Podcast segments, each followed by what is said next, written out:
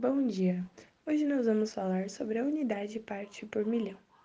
Quando a concentração de uma solução, principalmente líquidas e gasosas, é dada em valores extremamente pequenos, costuma-se utilizar a unidade parte por milhão.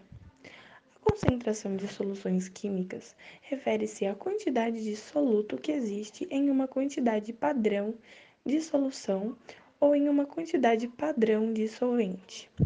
Assim, a concentração em partes por milhão pode ser definida da seguinte maneira: Parte, partes por milhão indica quantas partes de soluto em massa ou em volume existem em um milhão de partes da solução, também em massa ou em volume.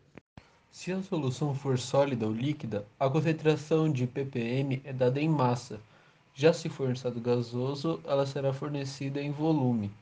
Desse modo, se dissermos que a quantidade máxima permitida de chumbo nas águas de abastecimento público deve ser de 0,015 ppm, isso significa que são 0,015 gramas ou 15 miligramas de chumbo em 1 milhão de gramas da solução, ou seja, da água.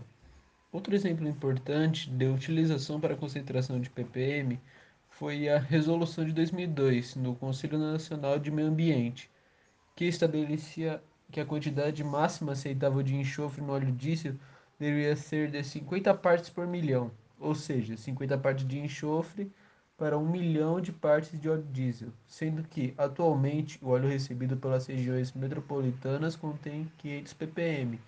Nas áreas rurais, esse teor pode chegar até 2.000 ppm.